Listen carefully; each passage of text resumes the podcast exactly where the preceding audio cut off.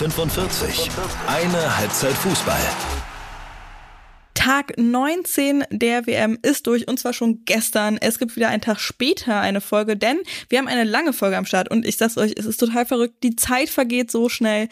Die Viertelfinals stehen schon vor der Tür und was da für Spiele es auf dem Weg dahin gegeben hat, das besprechen wir heute. Und heute zu dieser Folge Nummer 59 bin nicht nur ich, Nina Potze, eure Hostin hier bei die 45 am Start, sondern ich freue mich total, die wunderbare Mira Gaster steht auch. Hi Mira! Hi Nina, liebe Grüße nach Australien. Ja, liebe Grüße nach äh, Leipzig rüber. Mira und ich haben uns kennengelernt beim Sportradio, wo wir ja beide gearbeitet haben. Und äh, mittlerweile ist bei ihr auch noch ein Praktikum beim VfL Wolfsburg mit dazugekommen, äh, dass sie gerade, also quasi jetzt gerade äh, hinter sich hat. Und jetzt steht noch so ein bisschen Uni an, ne? Ja, jetzt kommt die Bachelorarbeit. Ähm, Freude ist nicht da, aber das wird schon. Daumen sind gedrückt. Also ähm, alles ziemlich aufregend. Ich freue mich wirklich total, weil mit Mira, ich habe es euch ja auch schon gesagt, macht es immer richtig, richtig Spaß, über den ähm, Fußball der Frauen zu philosophieren und diskutieren. Das haben wir da auch schon beim Sportradio alles so besprochen. Wie geht's dir denn so? Mir geht's ganz gut. Also ich bin froh, jetzt wieder hier in Leipzig zu sein und ich bin froh, dass ich heute hier bei dir zu Gast sein darf. Also wirklich äh, danke und ich freue mich, dass wir jetzt ein bisschen über die WM quatschen können. Und dann würde ich sagen, legen wir direkt mal los. Das war der Spieltag. Wir werden nicht jedes einzelne Spiel nochmal besprechen, eher so einzelne Punkte nochmal aufnehmen und eben vor allem über die Spiele von gestern sprechen. Zu denen hat es ja noch keine Folge gegeben, aber die anderen Spiele, die habe ich ja schon mal so ein bisschen, so ein bisschen euch nochmal näher gebracht. Und eigentlich, mm, ja, um das mal direkt anzusprechen, eigentlich halt gedacht, dass wir jetzt wieder über ein Spiel des DFB-Teams reden, aber ähm, das ist natürlich nicht der Fall. Mira, du hattest mir dann auch irgendwie geschrieben, so jetzt wo du die Spiele gerade siehst, tut's noch mal extra weh, ne? Ja, das, äh, das tut wirklich weh. Und ich habe es ja auch irgendwie so ein bisschen gejinxt, weil ich ja noch zu dir meinte, so hoffentlich haben wir ein Deutschland-Spiel zu bereden. Das war vor dem letzten Gruppenspieltag. Also irgendwie, ja, war das kein gutes Ohm. Aber ähm, ja, dann müssen wir uns jetzt mit den anderen Spielen begnügen. Ich glaube, das passt auch. auch. Auch wenn es schmerzt. Auf jeden Fall. Und mir ist es tatsächlich auch aufgefallen, weil ich war ziemlich nach dem Aus echt relativ, also erst so ein bisschen geschockt, natürlich. Und dann aber relativ schnell so, ja, meine Güte, geht ja weiter und so weiter. Ne? Und ich meine, wir haben ja auch gesehen, die Spiele, die waren ja total krass und es gibt immer noch genug Stories, irgendwie, dass man investiert sein sollte bei dieser Weltmeisterschaft. Aber irgendwie war es dann doch so, ja, hat dann die, die, dieser Nervfaktor kam dann doch noch mal raus, auf jeden Fall. Ja, bei mir auch. Also ich habe es auch am Anfang versucht, direkt so ein bisschen zu verdrängen, mich da ein bisschen ähm, von zu distanzieren. Aber jetzt, wo es dann auch wirklich diese beiden Spiele gab, wo ja hätte Deutschland stehen können, da tat es dann nochmal wirklich weh, weil ich mir so dachte, ach, wie schön, man hätte jetzt mitfiebern können und ähm, irgendwie hat man ja schon auch wirklich damit gerechnet, dass es auf jeden Fall ins Achtelfinale geht. Ähm, und da kam dann die Enttäuschung bei mir auch persönlich nochmal. Mhm. Ja, ich fand das auch total witzig, weil ich war dann eben bei dem Spiel, über das wir gleich als erstes reden werden, nämlich Kolumbien gegen Jamaika, wo ja alle gedacht haben, Gruppensieger, Deutschland, hm, wird wohl dabei sein, hat man dann eben auch im Stadion gesehen. Also da sind immer noch, auch schon bei dem Schweden-USA-Spiel, das ja auch in Melbourne war, da waren einige deutsche Fans offensichtlich noch da, die dann auch so, ich habe das auch in der Instagram-Story geteilt, ein Banner aufgehangen haben in, in der einen, auf der einen Tribüne, wo irgendwie Harzburg, also wenn ihr das hier hört, die ihr das da wart aus Harzburg, ganz liebe Grüße an dieser Stelle, ihr seid wahrgenommen worden. Ich weiß nicht, ob man das, hat man das im TV auch gesehen? Ah, ich kann mich jetzt nicht dran erinnern. Also ich glaube, ich habe es genau bei dir gesehen, mhm. ähm, aber so richtig wahrgenommen habe ich jetzt nicht. Aber ich glaube halt, viele sind halt so die Route vom Gruppensieg gegangen und haben das wahrscheinlich dann so ihren Trip geplant. Das ist natürlich jetzt ein bisschen äh, schief gegangen und jetzt muss man sich mit anderen Spielen begnügen. Aber ich hoffe, dass man da trotzdem noch in Australien ein bisschen Spaß Spaß hat und bei den anderen Spielen. Ey, voll. Ich glaube halt gerade in Australien vermutlich noch mal mehr als bei euch in Deutschland, weil hier halt eh das nicht so Deutschland zentriert halt war, weil ich meine, hier gibt's genug andere Teams noch. Ähm, ich bin jetzt adaptiert worden von zwei sehr lieben Kolleginnen von Kate und Kate, die jeweils für Australien und, ähm, und, und England ähm, berichten. Und von denen wurde ich quasi so fanmäßig adaptiert, deswegen bin ich da jetzt auf jeden Fall mit dahinter. Aber dann starten wir mal, genau. Äh, Kolumbien gegen Jamaika ist das Spiel gewesen, bei dem Deutschland als Gruppensiegerin dabei gewesen wäre, ist dann nur aber Kolumbien gewesen. Und ey, das war ein richtig, richtig spannendes Spiel, fand ich. Also 1 zu 0 hat Kolumbien gewonnen. Das war ziemlich knapp. Ähm, es gab auch eine Phase, wirklich, also ziemlich kurz danach diesem 1 zu 0 eben, wo ich gedacht habe, holla die Waldfee, wir sehen hier auf jeden Fall noch deutlich mehr Tore. Aber das ist, das war wirklich sehr beeindruckend. Ein Spiel, das, wie auch einige von euch ZuhörerInnen geschrieben habt, ja ziemlich unterbrochen von so kleinen Fouls. Also zumindest sahen die bei mir, von mir aus, von der Tribüne aus, aus wie kleine Fouls. Laura hat zum Beispiel auch geschrieben, die Fouls nerven. Mira, wie ist dir das gegangen? Wie hast du das Spiel gesehen? Ja, also ich muss auch sagen, dass ich vor allem die erste Halbzeit schon ein ziemliches Stückwerk fand. Also ich fand auch, dass ähm, die Schiedsrichterin hatte, finde ich, nicht so eine klare Linie. Also ich glaube, sie hätte schon recht schnell auch bei diesen kleinen Nicklichkeiten und kleinen Fouls, die man dann vielleicht auch gar nicht so wahrnimmt, aber dann lag halt trotzdem gleich irgendwie eine Spielerin und das hat dann ein paar Minuten von der Uhr genommen. Ähm, ich glaube, da hätte sie eine klarere Linie fahren können und ähm, schon direkt ein bisschen mehr durchgreifen. Ich glaube, dann wäre ein bisschen mehr Spielfluss entstanden. Aber irgendwie hat es trotzdem Spaß gemacht zuzugucken. Also vor allem dann auch in der zweiten Halbzeit. Also wie gesagt, die erste war noch so lala.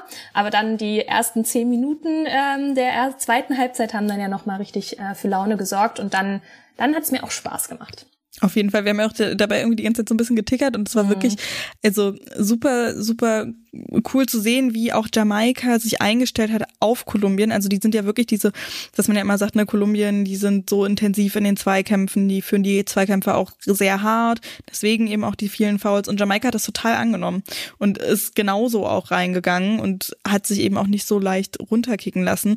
Spielerisch hat Kolumbien aber eben auch echt paar gute Dinge abgeliefert. Also das finde ich dann halt auch immer so ein bisschen schwierig, dass dann das Thema hatten wir auch schon mal bei gerade afrikanischen und südamerikanischen Teams wie eben Kolumbien sehr oft auf diese Physis gegangen wird und einfach gesagt wird, ja, die sind sehr Physis und es spricht denen, das hat auch ähm, da können wir vielleicht beim Nigeria-Spiel nochmal drauf zu sprechen kommen. Äh, Plumtree von Nigeria eben ja. auch gesagt, ähm, dass in einem Interview, dass ihr das total auf den Keks geht, dass ihnen das eben auch dieses taktische und technische Können total abspricht. Und das finde ich, hat man bei Kolumbien in einer sehr schönen Kombination gesehen. Also die, ja, waren sehr intensiv in den Zweikämpfen, aber haben es taktisch und technisch auch so toll gezeigt. Also da waren ein paar Dribblings dabei, auch von Catalina Usme, von natürlich Linda Caicedo.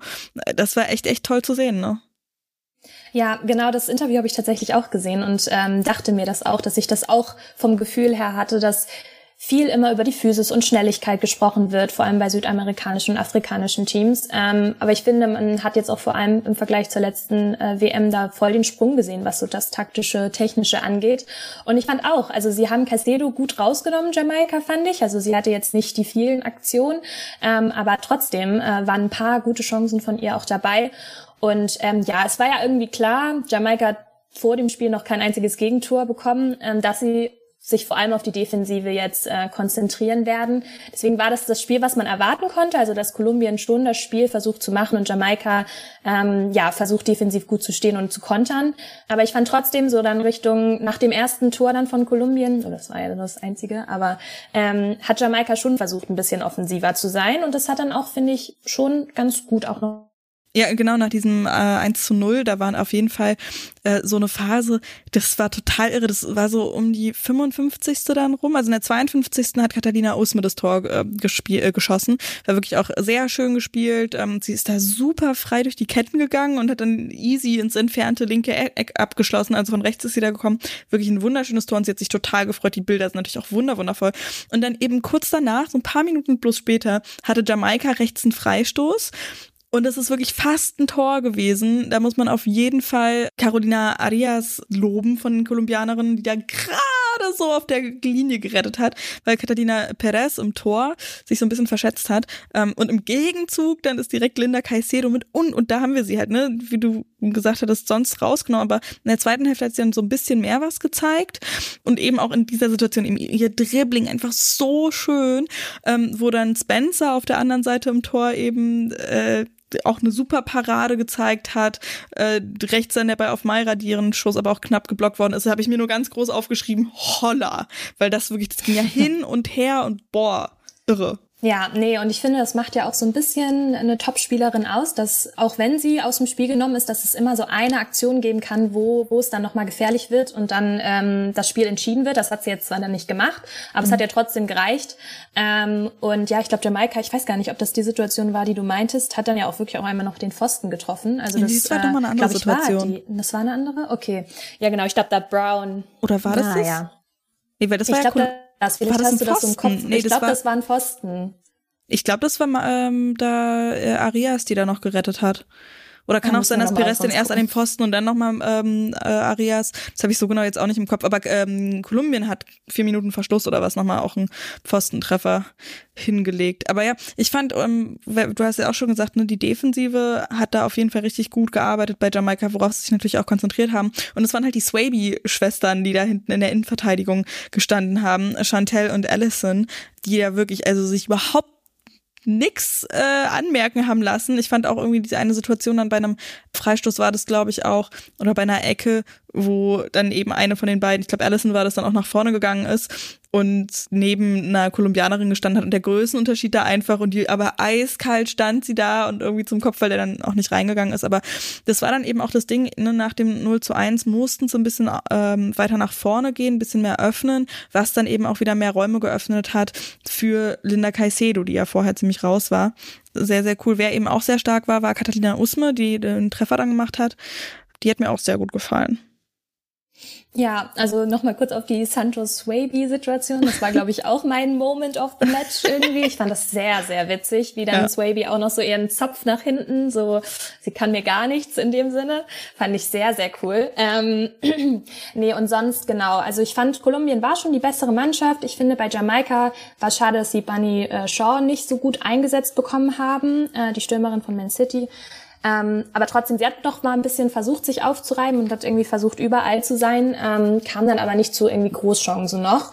Ähm, deswegen finde ich jetzt so unterm Strich war das dann schon verdientes Weiterkommen von Kolumbien. Aus Auf jeden Sicht. Fall. Aber Riesenrespekt an die jamaikanische Defensive.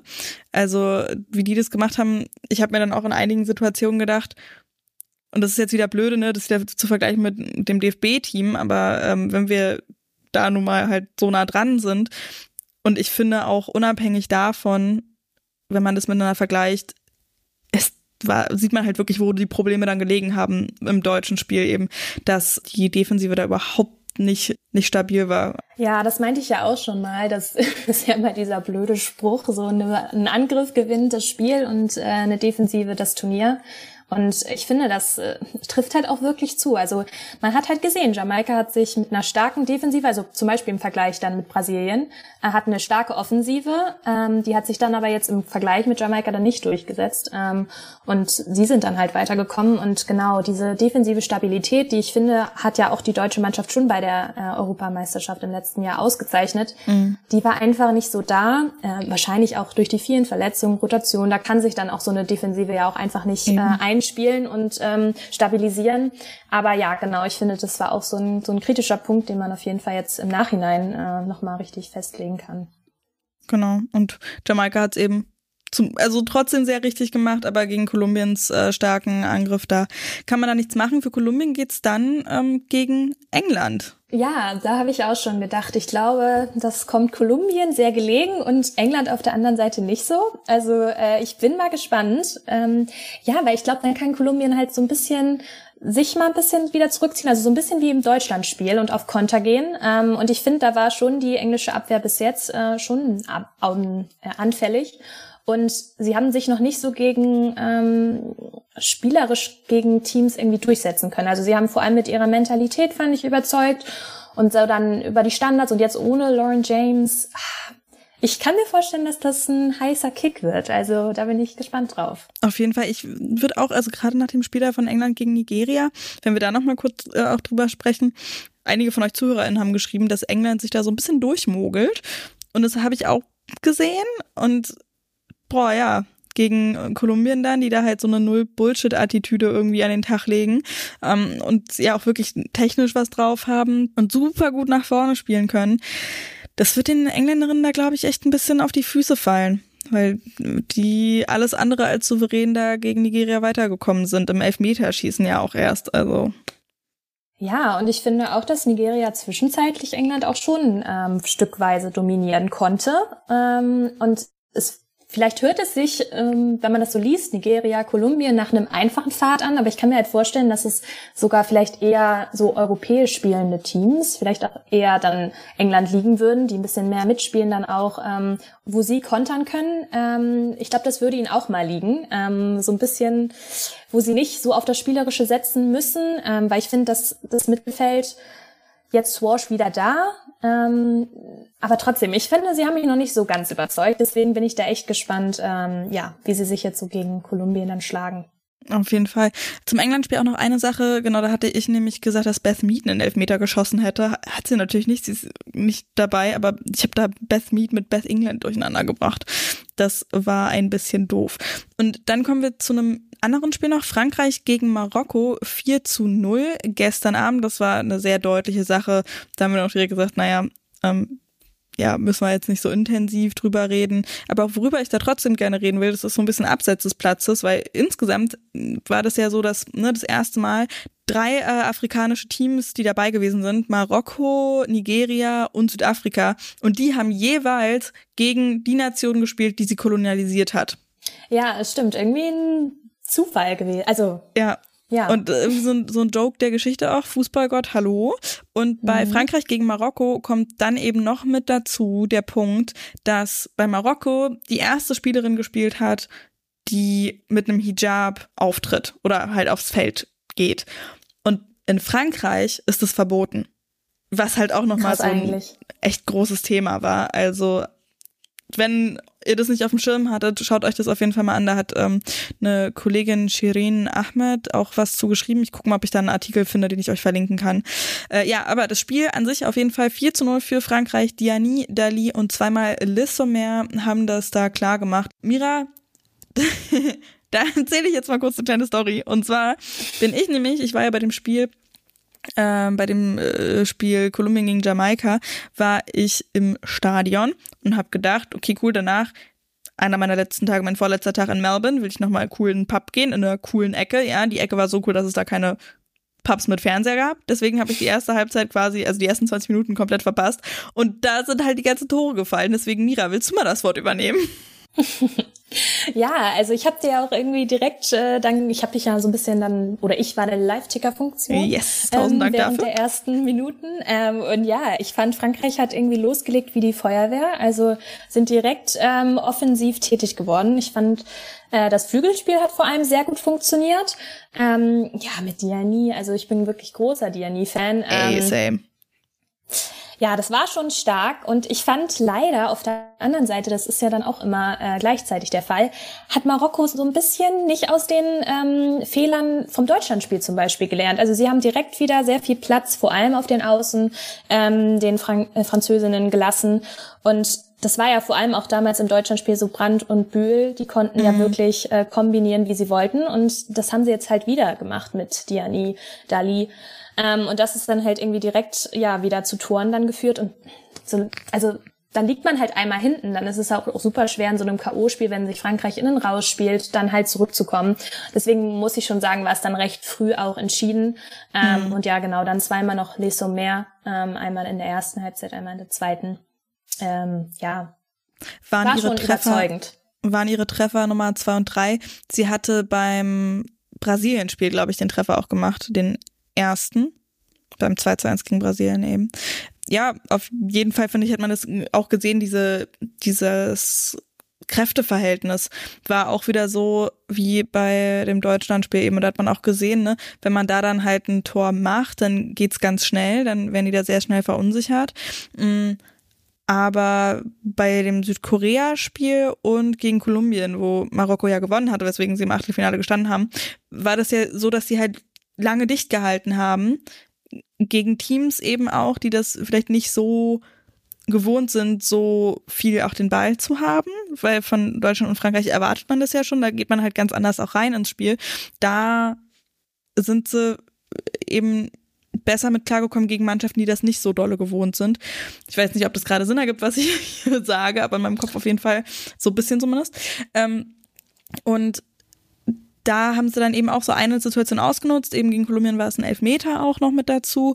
Und hier war es dann so ein Tor drin, zack, kam ja direkt, also die Treffer in der ersten Hälfte, die ersten drei Tore, waren ja alle nicht mal innerhalb von zehn Minuten. Und ähm, das war dann ziemlich klar. Also ich habe dann tatsächlich auch noch einen Pub gefunden, wo ich das Spiel gucken konnte. Und dann wird halt auch alle irgendwie so miteinander geredet und man war auch so, ja, also ich glaube, da war neben uns saß irgendwie so ein so ein Typ, der nicht so richtig viel Ahnung hatte von Fußball, der hat dann auch gesagt, so, ja, aber es kann ja noch sein, dass die das aufholen. Und die Barkeeperin, mhm. äh, eine Amerikanerin, die auch selber spielt, und ich haben uns dann so angeguckt und waren so, ja, aber man sieht es halt Marokko auch an, die wollen hier noch Schadensbegrenzung irgendwie ähm, hinbekommen. Ja, und dann wie du gesagt hast, auf den Außen ähm, viel zu viel Platz gelassen und so. Und Frankreich dann auch einfach die Klasse ausgespielt. Also auch eine Selma Bachar, die ist ja auch wahnsinnig gut. Die hat da auf den Außen auch super viel ihren Platz ausgenutzt. Ja, auf jeden Fall. Also ich finde, vielleicht hätte Marokko jetzt im Nachhinein nicht so offensiv mit so einer offensiven Pressing-Linie agieren sollen und vielleicht so ein bisschen, wie gesagt, aus dem Deutschlandspiel hätte lernen können und bisschen defensiver agieren, aber du stellst ja auch nicht direkt dein ganzes Spiel um. Also das kann ich auch nachvollziehen und Frankreich hat halt individuell und ich finde in diesem Turnier auch mannschaftlich echt eine ähm, tolle Dynamik. Ja, Corinne und, ähm, ja, beziehungsweise genau, Hervé Renard ja jetzt. Ja, jetzt genau. Ähm, ja, dann ist es halt auch einfach schwierig und man muss ja auch sagen, Frankreich war schon ein haushoher Favorit in diesem Duell. Mhm. Und trotzdem finde ich Marokko starkes Turnier, wirklich. Ähm, Ey. Auch wenn es zu Ungunsten von Deutschland war, ähm, hat es mich sehr gefreut. Ähm, die Emotionen vor allem dann nach dem Einzug ins Achtelfinale waren echt toll zu sehen mit dem Hijab und so. Also ich fand einfach schön, dass sie dabei waren. Ähm, und bei Frankreich nochmal, ich finde einfach jetzt passt auch so ein bisschen dieses aus Jung und Alt das Zusammenspiel, mhm. so Sturmduo, Diani, Lesomer, ähm, die eine kann von der anderen lernen und so. Also ich finde, das passt und ich habe das Gefühl, Frankreich könnte jetzt zum ersten Mal in einem Turnier den eigenen Ansprüchen, aber auch auch so den Ansprüchen von, von, von den Medien und von außen äh, gerecht werden. Deswegen, ähm, ja. Und ich finde, ich finde das dann auch aus so einer, ja, schon mit Favoritenrolle, aber auch nicht so hundertprozentige Favoritenrolle. Weil es gibt ja schon noch ein paar andere Teams, die man noch vor den Französinnen gesehen hat. Und von daher finde ich, überraschen sie da schon so ein bisschen, äh, eben wie sie ihre Rolle dann auch doch wirklich ausfüllen. Ich habe halt schon auch noch gedacht, naja, wer weiß, was da so Sache ist. Habe sie trotzdem mhm. recht hoch getippt, glaube ich, wenn ich mich richtig erinnere. Ähm, aber ja, wie du gesagt hast, einfach dieser Mix. Und ich bin halt auch riesengroßer Grasquero-Fan ganz ehrlich, die ist so toll, die Frau. Mhm. Ähm, und auch eine Renard, finde ich, ist halt auch wieder stabiler. Das habe ich, glaube ich, auch schon ganz am Anfang irgendwann mal gesagt. Die fand ich ähm, gerade so bei den, äh, ja, bei den, bei den Nationalspielen zwischen Europa, also auch schon bei der EM, aber auch danach immer so ein bisschen wackelig. Also sie hat ja auch selber gesagt, ne, hat ja ist ja auch zurückgetreten kurzzeitig, weil sie einfach gesagt hat, sie kann das nicht mehr unter Diakre. Und das sieht man dann halt auch irgendwie, wie viel das tatsächlich ausmacht, weil die, finde ich, ist auch so viel sicherer wieder.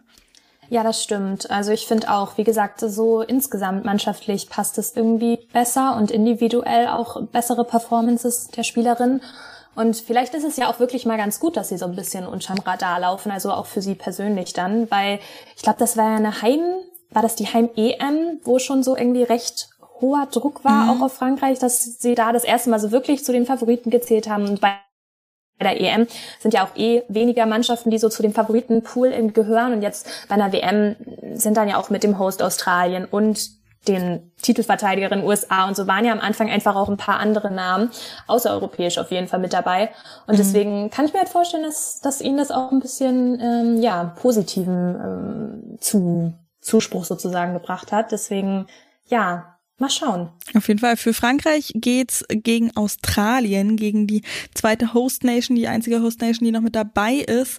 Äh, ich bin da wirklich wahnsinnig gespannt, wenn mir die Australierinnen, das habe ich gestern in der Folge auch erzählt, ähm, nee, vorgestern in der Folge war das, also die letzte Folge jedenfalls, ähm, die haben mich auch wirklich sehr beeindruckt. Also die Art und Weise, wie die spielen und eben auch ohne Sam Kerr. Also eine Sache, die ich auch, glaube ich, in der Folge gar nicht erwähnt hatte, war eben, dass bei dem Spiel Australiens, also 2 zu 0 gegen Dänemark, als Sam Kerr da eingewechselt worden ist und halt zu ihrem ersten WM-Einsatz gekommen ist, boah. Und ich meine, ich habe in einem Pub nur gesessen und die Leute sind komplett durchgedreht. Auch dann bei ihrem ersten Ballkontakt, das war, als er ein Tor geschossen worden wäre, total durchgedreht. Und das ist halt das Schöne, dass die auch ohne Sam Kerr das hinkriegen. Und ich habe mit einigen Leuten geredet, die auch gesagt haben, naja, vielleicht ist es gar nicht so schlecht, dass sie eben nicht mit dabei ist, weil das den Platz eben lässt für andere Spielerinnen, wie eine Mary Fowler zum Beispiel, die ja wirklich unfassbar tolle Leistungen auch gezeigt hat. Ja, also ich muss auch sagen, ich finde, Australien ähm, arbeitet sich jetzt gerade so richtig in das Turnier hinein. Also ähm, ja, die ersten beiden Gruppenspiele waren dann ja noch nicht so überzeugend, aber dann vor allem in einem ja auch schon fast, also es war ja eigentlich ein K.O.-Spiel gegen Kanada. Ähm, mhm. Das erste Mal so wirklich richtig überzeugend. Ähm, und ja, ich habe mir auch nur aufgeschrieben, also Caitlin Ford, da war ich einfach oh, auch nur ja. so, wow, also wie quirlig, schnell und irgendwie immer mit Zug zum Tor sie unterwegs war, war wirklich richtig toll. Und ähm, wenn du das jetzt sagst, also bei der Einwechslung äh, von Kurt, also selbst durch den Laptop hat, äh, hat man die Stimmung irgendwie aufsaugen können. Also es war wirklich auch, dass ich mir dachte, wow, ähm, ein ganzes Land äh, war irgendwie plötzlich voller Freude. Und ähm, ja, sie hatte schon ein paar ganz gute Aktionen dann. Ähm, Wäre vielleicht irgendwie echt ganz cool gewesen, hätte sie direkt irgendwie noch getroffen, auch für mhm. sie wahrscheinlich. Also sie hatte ja so zwei, drei Halbchancen dann noch. Ähm, aber ich glaube, dass sie jetzt so langsam sich in das Turnier ähm, dann wahrscheinlich auch ähm, physisch hineinarbeiten muss und dann mal schauen, ähm, vielleicht ist sie dann zu den K.O.-Spielen, also wirklich dann äh, jetzt Viertelfinale, sollten sie weiterkommen, Halbfinale, dann so wirklich fit. Ja, auf jeden Fall, ey, wir äh, drücken die Daumen, wir crossen die Finger. Also Australien gegen Frankreich dann im Viertelfinale und die anderen ähm, Partien im Achtelfinale waren eben Schweden 5 zu 4 gegen nach Elfmeterschießen gegen ähm, die USA. Da sprechen wir gleich auch nochmal mit ein bisschen anderen Blick nochmal drauf. Australien eben 2 zu 0 gegen Dänemark, Japan 3 zu 1 gegen Norwegen, Schweiz 1 zu 5 gegen Spanien, Niederlande 2 zu 0 gegen Südafrika, England 4 zu 2 nach Elfmeterschießen gegen Nigeria und dann eben Frankreich 4-0 gegen Marokko und Kolumbien 1 zu 0 gegen Jamaika. Und damit, äh, um nochmal auf die letzte längere Folge zurückzugreifen, äh, mit Biene zusammen, die ja das äh, alles getippt hat, die hat gar nicht mal so falsch gelegen mit den Tipps. Also hat auf jeden Fall auch ähm, richtige Tendenz gehabt bei Schweden gegen die USA und bei den Niederlanden gegen Südafrika, Japan gegen Norwegen und ich glaube Schweiz gegen Spanien. Da hat nur ein Treffer gefehlt dann wäre es richtig gewesen. Und das wow. Spiel Kolumbien gegen Jamaika hat sie komplett richtig getippt mit dem 1 zu 0. Also Hut ab an Bina an dieser Stelle. Und damit haben wir eben folgende Viertelfinals vor der Nase. Spanien gegen die Niederlande, Japan gegen Schweden, Australien gegen Frankreich und England gegen Kolumbien. Um es mit Skolke zu sagen, ähm, bei Instagram könnt ihr mir da sehr gerne schreiben, da hatte ich wieder so einen Fragesticker drin, at die45-podcast ist es. Da hat Skolke geschrieben, wer hätte das gedacht? Äh, Mira, hättest du das gedacht? Also ich fand, es haben sich ja schon oftmals die FavoritInnen durchgesetzt. Ähm, ich habe auf Schweden zum Beispiel gehofft, aber da hätte es auch gut werden können, vor allem nach dem Spielverlauf. Ähm, aber ich finde, wir haben jetzt richtig, richtig spannende Partien. Also ich glaube, mein Favoritenspiel ist auch wirklich Australien, Frankreich oh, irgendwie. Ja. Ähm, aber England, Kolumbien auch krass. Hat je, ja, irgendwie hat jede Partie was. Auch äh, Spanien, Niederlande zum Beispiel ist so ein bisschen underrated, kann ich mir vorstellen, bei den Viertelfinals jetzt. Ja. Aber ich kann mir auch vorstellen, dass es vor allem fußballerisch auch ein äh, Leckerbissen werden könnte. Ähm, ja, und Japan, Schweden auch Top, also schon Top-Favoriten untereinander. Mhm. Ähm, ja, also ich freue mich wirklich richtig. Also ich kann jetzt wirklich nicht mehr sagen, ähm, am Anfang war ich noch so, ja, ja, Japan macht das, aber jetzt, wo ich auch die anderen Spiele gesehen habe, denke ich so, boah, die sind alle irgendwie voll gut. Äh, Laurita hat geschrieben, das wären richtige Zitterpartien und da gehe ich auf jeden Fall mit. Hinter den Kulissen. Ja, da gibt's ein paar Themen tatsächlich und eins, auf das wir auf jeden Fall zu sprechen kommen müssen, ist ja so das Ära einer Ende oder nee, das Ende einer Ära, so rum, oh Gott. ja, auf jeden Fall. Also das Ende mehrerer Eras, Eren, Erata.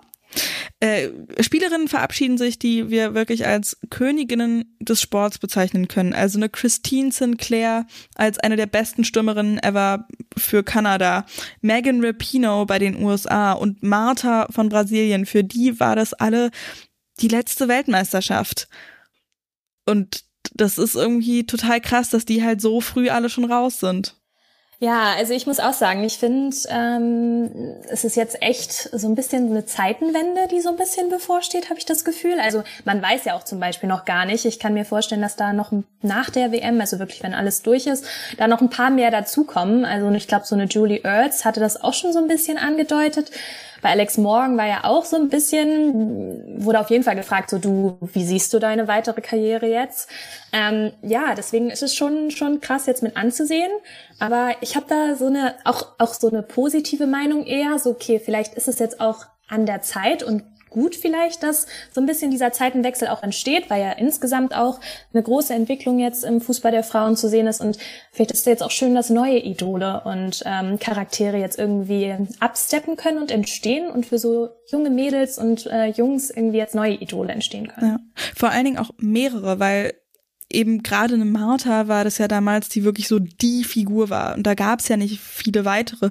Also bei Martha weiß ich auch noch, selbst wenn man, ich habe halt früher, als ich kleiner war, auch nicht so viel vom Fußball der Frauen mitbekommen einfach, obwohl ich in der Nähe von Potsdam aufgewachsen bin, wo halt Turbine ist. So, völlig absurd. Und trotzdem kannte halt jede Person Martha.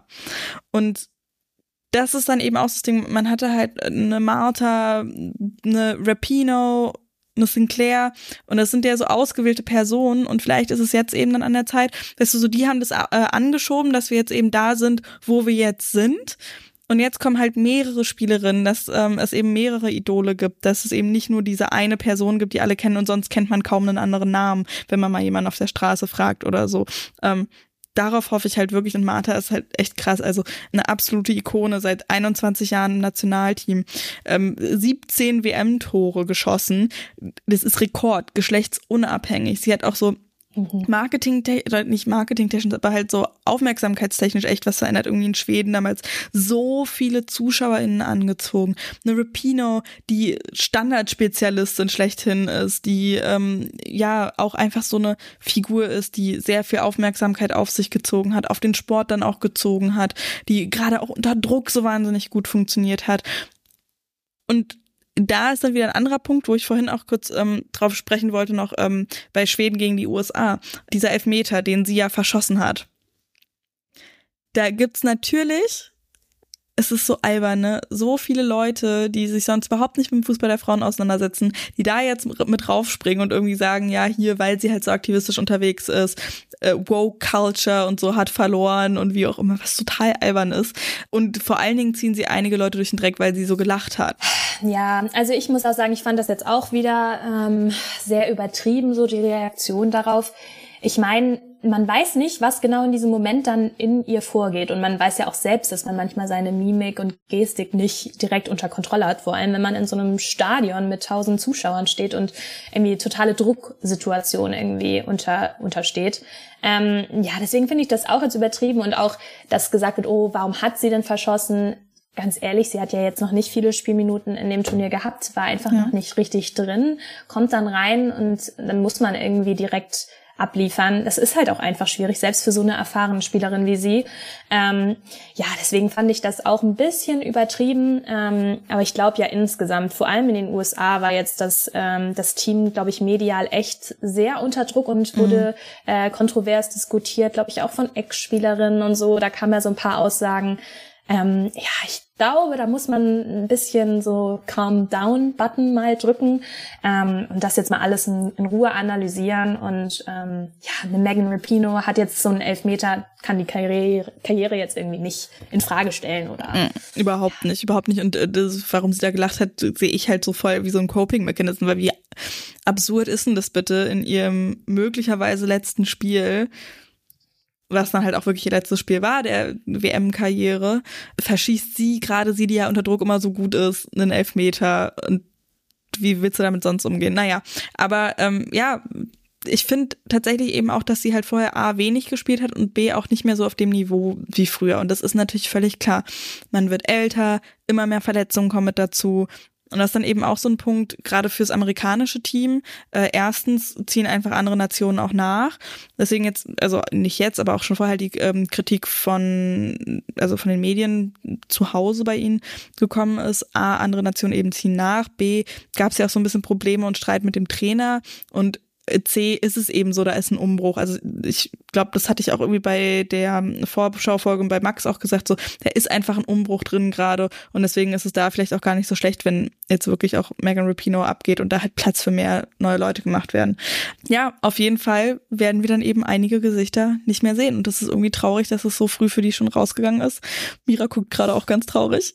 Ja, ich finde, wie gesagt, ich war jetzt so ein bisschen positiv, dass man denkt, okay, vielleicht ist es jetzt auch an der Zeit, aber ich finde trotzdem, man hat ja auch einfach viele Erinnerungen mit diesen Spielerinnen und auch für, für mich persönlich auch erste Erinnerungen und Erfahrungen so mit dem äh, Fußball der Frauen. Mhm. Und da ist es dann ja auch in Ordnung, dass man auch ein weinendes äh, äh, Äuglein hat und auf der anderen Seite schon in die Zukunft sieht und sieht, dass da auch einige ähm, tolle Charaktere nachkommen.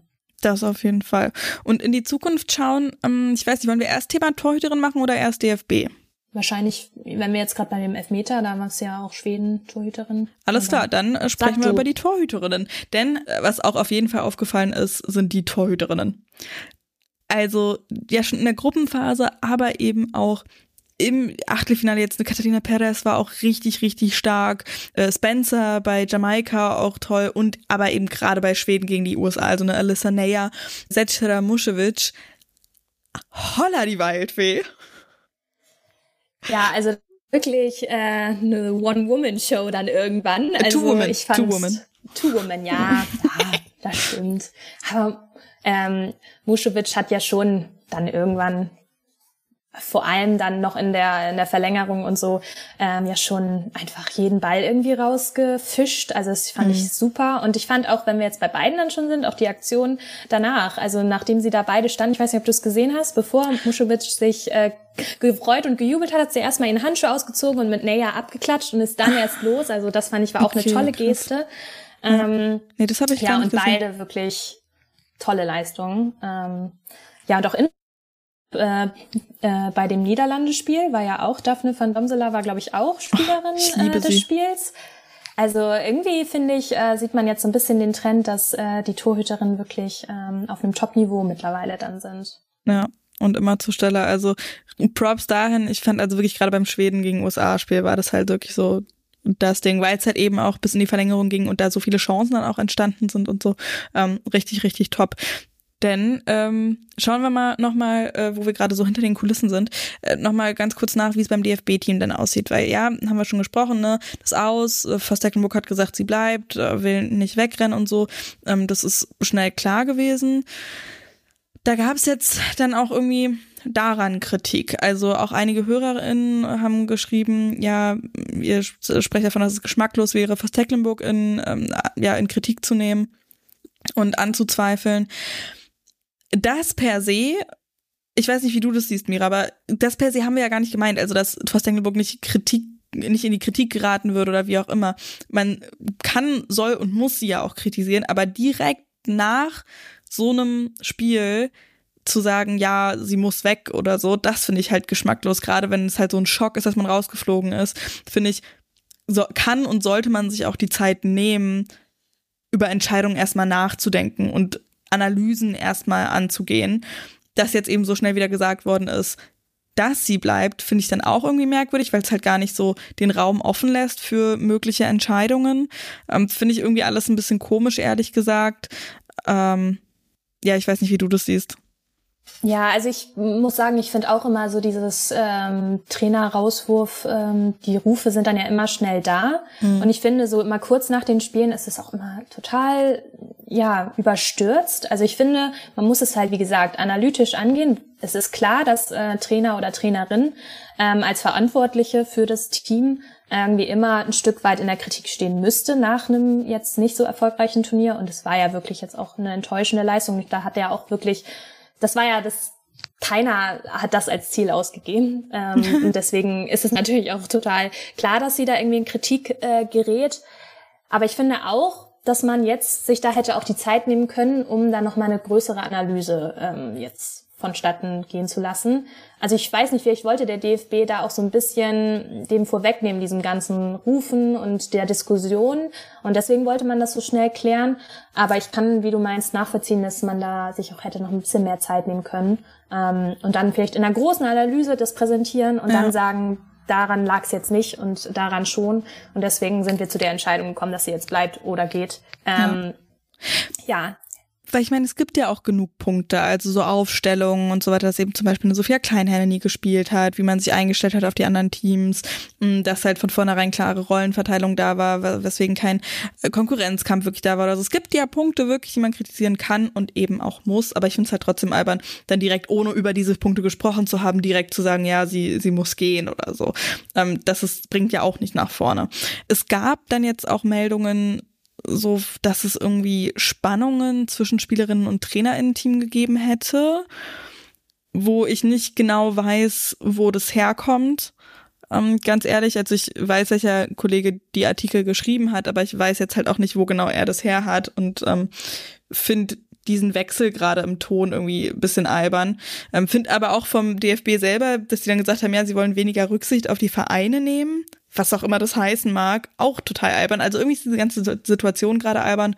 Ähm, ich fände, dass da irgendwie ein bisschen mehr Ruhe ähm, und vielleicht mal ein bisschen abwarten und wirklich in Ruhe analysieren gar nicht schlecht tun würden. Vielleicht ja, ist es auch naiv. Also ja, also ich glaube, es gab ja schon so ein paar Störfaktoren jetzt im Vorfeld des Turniers, das mit der Bayern-Abstellung, was ja wirklich Misskommunikation zwischen Verein und äh, DFB war. Und ich glaube, das hat insgesamt auch so ein bisschen das aufbrodeln lassen. Aber ich finde auch jetzt so von diesem bei der EM und jetzt ja auch im Vorfeld eigentlich von dieser guten Stimmung, die immer gelobt wurde im Team und äh, diesem Verhältnis zwischen Voss Tecklenburg und den Spielerinnen, ähm, jetzt davon dann zu reden, dass da totale Spaltungen ähm, mhm. und Spannungen entstehen konnten, Weiß ich auch nicht. Also ich finde, man muss einfach immer wissen, dass halt so viele Faktoren bei einem Turnier mit reinspielen. Ich meine, wenn man jetzt mal überlegt, die meisten Spielerinnen haben nach der EM direkt in die neue Saison gestartet, dann haben alle Wolfsburgerinnen, das weiß ich ja jetzt auch ganz gut, so eine lange Saison gehabt ähm, mit dem Champions League Finale und dann direkt kurze ähm, Regeneration nur und Urlaub und dann direkt wieder Vorbereitung, die wäre ja auch recht lang. Also dass da irgendwie auch sowas mit reinspielt und dann ist ja auch immer irgendwie Spielglück und so. Also ich finde, man darf halt nicht vergessen, dass da so viele Sachen reinspielen und mhm. da kann es dann nicht immer irgendwie nur an der einen Person liegen oder nur an dem einen Faktor. Ich finde, das ist halt immer ein totales Zusammenspiel. Ja. Ja, ich bin sehr gespannt, was da jetzt dann ähm, eben in Zukunft passiert. Hoffe halt auch, dass dann auch so ein bisschen dann eben auf die Voraussetzungen geguckt werden, also die vom DFB halt auch gestellt werden und so. Ja, was ich ja auch ein bisschen äh, lächerlich finde, dass man jetzt schon sagt, okay, die deutsche Nationalmannschaft ähm, ist jetzt nicht mehr im Weltfußball irgendwie, ähm, steht nicht mehr da oben mit nach einem Turnier jetzt wieder. Also davor war es wieder nach der EM, war wieder, wir sind wieder ganz oben und jetzt mhm. ist es wieder, ach, wir gehören da gar nicht hin. Ich finde, das ist immer sehr übertrieben. Wir haben die Qualität und ja, jetzt muss das gut analysiert werden und dann hoffe ich, dass äh, man die Olympia-Quali dann schafft und da vielleicht dann ja auch ein gutes Turnier direkt nächstes Jahr spielen kann. Ja. Und was eben auch mit reinzieht, ist so ein totaler Eurozentrismus, dass man eben, weil eine gute Europameisterschaft gespielt worden ist, dann automatisch ist, ja, okay, ähm, krass, die gelten auch direkt mit als äh, Favoritinnen automatisch und dass jetzt auch irgendwie alle so geschockt sind, dass Kolumbien so weit kommt, dass Nigeria so toll Spiel gespielt hat und so. Ähm, das, finde ich, zeugt von einem totalen Eurozentrismus, den ich einerseits total schlimm finde und nervig und halt offensichtlich diskriminierend, aber gleichzeitig ja auch verstehe, wo der herkommt, wegen Zeitverschiebung, wegen geografischer Nähe auch überhaupt, ähm, dass man diese Teams und Spielerinnen dann einfach näher verfolgt und da mehr drüber weiß und dann denkt, weil man mehr darüber weiß, dass die halt besser wären. Naja. Mira, möchtest du noch etwas dazu sagen oder wollen wir weiter zu den News gehen? Wir können gerne zu den News gehen. Dann gehen wir mal zu den News. Ich weiß nicht, ich würde die einfach mal so nennen, kurz besprechen. Wenn dir was einfällt, dann meldest du dich. Wenn du dazu was sagen willst, dann sagst du Bescheid. Und zwar eine ziemlich coole Sache. Harriet Scott, die zieht sich aus dem Fußball zurück. Klingt jetzt erstmal nicht nach so einer coolen Sache. Die ist irische Nationalspielerin in der Liga bei Birmingham. Die hat ähm, aber in den letzten fünf Jahren während ihrer Karriere Medizin studiert und wird jetzt als Ärztin arbeiten. Und deswegen hört sie eben auf mit dem Fußball. Das finde ich irgendwie eine sehr, sehr coole Sache. Da habe ich dann auch noch eine andere Story quasi dazu. Michelle Alosi, die, das ist die, der Lauren James im Spiel England gegen Nigeria auf den Rücken getreten ist. Die ist auch Ärztin und forscht Teilzeit neben dem Fußball zu Krebs. Also ich muss sagen, da werde ich richtig neidisch, ja, dass man so zwei Sachen hat, wo man wirklich so, so gut drin ist und irgendwie so Talent hat. Ja. ja. Das Manchester Derby wird im Old Trafford und auch im Etihad Stadium ausgespielt. Da wird die Hütte auf jeden Fall brennen. Beide Matches zwischen Manchester United und Manchester City werden auf jeden Fall in den großen Stadien stattfinden. Letzte Saison ähm, ist das nur Citys Heimspiel gewesen im Old Trafford. Und das hat 44.000 Leute angezogen. Und ähm, dieses Jahr geht's eben zu beiden, zu beiden Spielen groß raus. Und das werden absolute Banger werden. Die FIFPro unterstützt das nigerianische Team. Die Spielerinnengewerkschaft will den Nigerianerinnen nach deren Ausscheiden aus der WM beim Streit mit dem eigenen Verband unterstützen. Während der WM wollten äh, die Spielerinnen sich auf ihre Leistung konzentrieren. Jetzt ist aber an der Zeit und da geht es eben um Bonuszahlungen, um Ausgaben bei Trainingslagern, die noch fehlen, um Bezahlungen, die noch fehlen, ähm, teilweise noch von 2021. Und da hat eben die FIFPro jetzt ein Statement rausgebracht. Das äh, verlinke ich euch auf jeden Fall in den Show Notes. Und wir werden da dranbleiben, wenn es da Neuigkeiten gibt. Und dann noch was aus der Bundesliga. Medina Desic wechselt zu Nürnberg. Die Aufsteigerinnen verstärken sich also in der, De äh, in der Offensive, ja klar, in der Defensive. Mhm. Äh, Desic ist 29, damit die älteste Nürnbergerin, hat zuletzt bei Leipzig in der zweiten Liga gespielt und wechselt jetzt eben zum Konkurrenten. Nach dem Spiel ist vor dem Spiel. Übermorgen, also am Freitag, geht's weiter und zwar mit folgenden Viertelfinalspielen, die wir ja schon kurz angesprochen haben. Spanien gegen die Niederlande. Ähm, du, Mira, findest das ein bisschen underrated. Das sind zwei Teams, finde ich, die immer mal so unterschiedliche Gesichter gezeigt haben und deswegen irgendwie ein schwer einzuschätzendes Spiel. Ja, finde ich auch, aber wie gesagt, ich glaube, das kann vor allem technisch richtig, richtig gut werden. Also ähm, Spanien ja eh sehr technische Spielerin. Also ich bin ja großer Fan von äh, Aitana, die hat ja jetzt auch mhm. super äh, im Achtelfinale gespielt. Ähm, ja, und ich glaube, die Niederlande, ähm, ich finde so eine Jill Roth, ähm, steppt jetzt richtig ab. Also ich finde es richtig gut, dass äh, sie hat ja jetzt, glaube ich, auch schon vier Tore gemacht ähm, und zeigt jetzt auch wirklich Verantwortung im Team. Ähm, und ich kann mir halt vorstellen, dass das schon ausgeglichen wird. Also ich glaube schon, dass Spanien dominieren wird. Ähm, aber ich kann mir halt gut vorstellen, dass Niederlande ähm, auch da eine Chance hat. Also da bin ich wirklich sehr gespannt einfach drauf. Ja, auf jeden Fall. Auch dann eben zwei Teams ne, aus äh, eurozentristischer Sicht, die man eben ein bisschen besser kennt, äh, weil auch einige Spielerinnen ähm, ja in Europa auf jeden Fall große Stars sind. Und dann haben wir noch Japan gegen Schweden.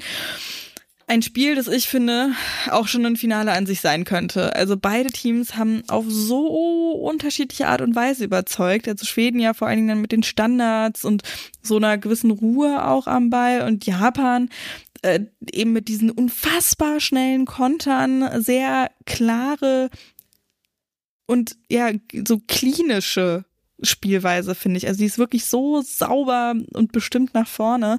Ähm, super, super spannend. Eben die Standards der Schwedinnen, die eventuell Japan zu Kontern einladen könnte. Auch unfassbar spannendes Duell. Ja, also ich muss sagen, ich glaube, ich bin jetzt ähm, so ein bisschen Schwedinnen-Fan geworden. Also alleine dann durch das Abergesang, der Abergesang nach dem Spiel und so. Also da haben die mich auf jeden Fall schon direkt mitgekriegt. Nein, aber ich glaube auch, dass beide Mannschaften in so einem Flow sind. Also beide Mannschaften haben Selbstbewusstsein. Da bin ich wirklich gespannt, ähm, ja, wer sich da mehr durchsetzt. Ich kann mir vorstellen, dass tatsächlich Schweden auch gut ihre physischen, also so allein von der Körpergröße und so, ähm, das gut einsetzen kann. Vor allem, wie gesagt, bei den Standards, weil ich fand schon, dass jetzt beim Achtelfinale Japan-Norwegen, vor allem Richtung Ende, wo dann Norwegen nochmal äh, die ein oder andere Flanke reingespielt hat, das hätten mhm. sie nochmal mehr machen können, weil da wurden sie dann auch immer gefährlich.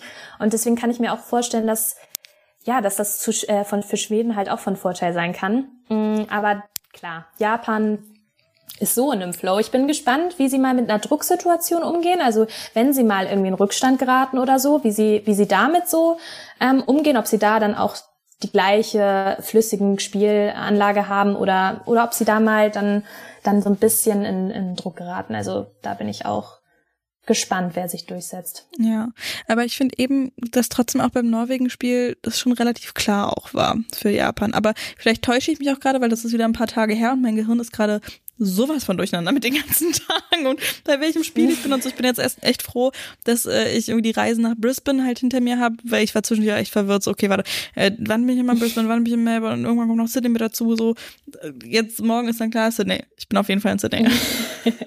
nee, du hast schon recht. Also das war schon hochverdient für Japan gegen, äh, gegen Norwegen. Aber ich finde, Norwegen hat mich jetzt auch noch nicht so überzeugt gehabt.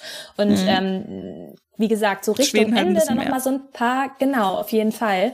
Und ich kann mir halt vorstellen, dass äh, Schweden die Vorteile, die jetzt auch hätte Norwegen nutzen können, das halt dann konsequenter macht mhm. und ähm, ja, dann mal Japan zum ersten Mal vielleicht so ein bisschen gefährlich kommt. Also ja. Und dann die erste wirkliche Challenge, äh, Challenge so für Japan, ja. Also ich weiß wirklich nicht, ähm, was ich aus diesen Spielen machen soll. Ich bin super, super gespannt. Hoffe ihr auch. Und dann würde ich sagen, ist das schon das Ende der Folge. Ähm, noch eine Runde Feedback, das wir einmal in diesen längeren Folgen mit aufgreifen wollen. Auch die Folge mit Biene hat euch auf jeden Fall sehr gut gefallen. Äh, La Touristin hat sogar gefragt, ob Biene öfter am Start jetzt ist. Das ist aktuell nicht geplant, aber vielleicht sagt sie ja doch nochmal irgendwann Hallo, wenn sie äh, da Lust drauf hat. Äh, wir bleiben auf jeden Fall in Kontakt, hatte sie auch gesagt. Also ähm, sehr schön, dass ihr da so viel Spaß hattet. Mir hat das auch sehr viel Spaß gemacht. Äh, Gaba Fisch schreibt, ähm, ja, die Gedanken zum Aus des DFB-Teams habt ihr behutsam auf den Punkt gebracht. Ähm, zwischen Zusammenspiel und individueller Freiheit ist da Teamwork verloren gegangen. Auch ein guter Punkt. Genau, das Thema mit der Bundestrainerin haben wir ja schon besprochen. Minifolgen gefallen euch auch sehr ähm, nach wie vor. Da hat zum Beispiel Arail Pena Bauer geschrieben, Supi. Finde ich cool. Kurze, knappe Rückmeldung sehr gut. Auch, dass ihr eben so wachsam seid, wenn ich einen Fehler in den Instagram-Stories mache, zum Beispiel, finde ich super. Also als ich zum Beispiel von Niederlande gegen die USA geschrieben habe, da habe ich so viel Feedback bekommen. Ähm, eure tägliche Dosis Verwirrung gibt's hier bei die 45 auf jeden Fall super und bei Instagram die 45 Podcast. Schreibt auch auf jeden Fall gerne was, ähm, nicht nur da oder bei Spotify, sondern auch gerne bei Apple Podcasts. Ähm, und da ist so eine Sache, genau, die ich nochmal, ähm, die mich schon ein bisschen länger beschäftigt, die ich aber trotzdem nochmal ansprechen wollen würde. Da sind irgendwie, also das klingt jetzt richtig albern, dass ich mich ähm, dass mich das beschäftigt oder dass ich das hier anspreche, auch irgendwie so wie mit meinem Zeigefinger, überhaupt nicht. Aber da sind ähm, recht viele Ein-Sterne-Bewertungen dabei. Was natürlich völlig gerechtfertigt ist, auf jeden Fall. Was mich halt so ein bisschen bisschen mit Fragezeichen zurücklässt, ist, dass halt keine Erklärungen dabei sind. Ich versuche das auf jeden Fall nicht so nah an mich ranzulassen und gibt auch genug Fünf-Sterne-Bewertungen, wie gesagt, und das ist eigentlich, also ich komme jetzt gerade schon wieder so albern vor, wenn ich es so, so sage, aber ich will da wirklich mal irgendwie checken, wenn da jemand eine Ein-Sterne-Bewertung hinterlässt, schreibt mal wirklich bitte gerne warum, weil äh, ohne Erklärung weiß ich halt nicht, was ich anders machen soll. Und ähm, ja. Also ich frage mich ja, halt völlig dann. Völlig legitim. Bitte? Völlig legitim. Also mhm. ohne ja. Erklärung kann man ja auch nichts verbessern.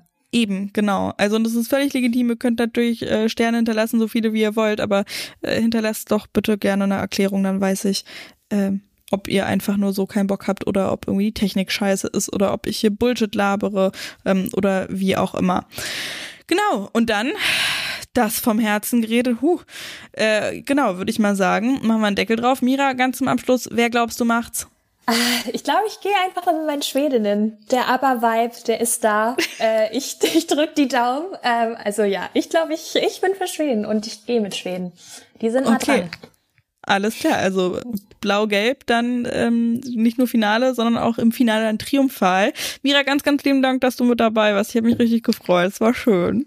Ja, vielen Dank, dass ich da sein durfte. Ich habe mich auch sehr gefreut. Ähm, ich lieb's immer mit dir. Äh, und dann über Themen, die uns beide interessieren. Ja, das macht immer Spaß. Eben.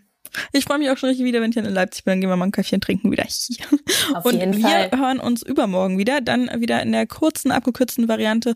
Morgen ist wirklich mal ein Tag, an dem ich einfach frei machen kann. Beziehungsweise, nee, stimmt nicht. Ich muss auch zum Flughafen und so. Hm, naja, aber äh, wo ich mal nicht so richtig für eine Arbeit denken muss. Oder darf oder kann, wie auch immer. Da freue ich mich auf jeden Fall schon ein bisschen drauf. Ähm, bis dahin auf jeden Fall, also bis übermorgen. Fleißig weiter teilen, folgen, bewerten, zuhören. Ganz, ganz lieben Dank, dass ihr das so toll macht. Wenn euch was auf dem Herzen liegt, also eben auch was nicht gefällt, dann schreibt mir bei Instagram unter die45-podcast und dann sage ich, Grüße gehen raus. Macht's gut.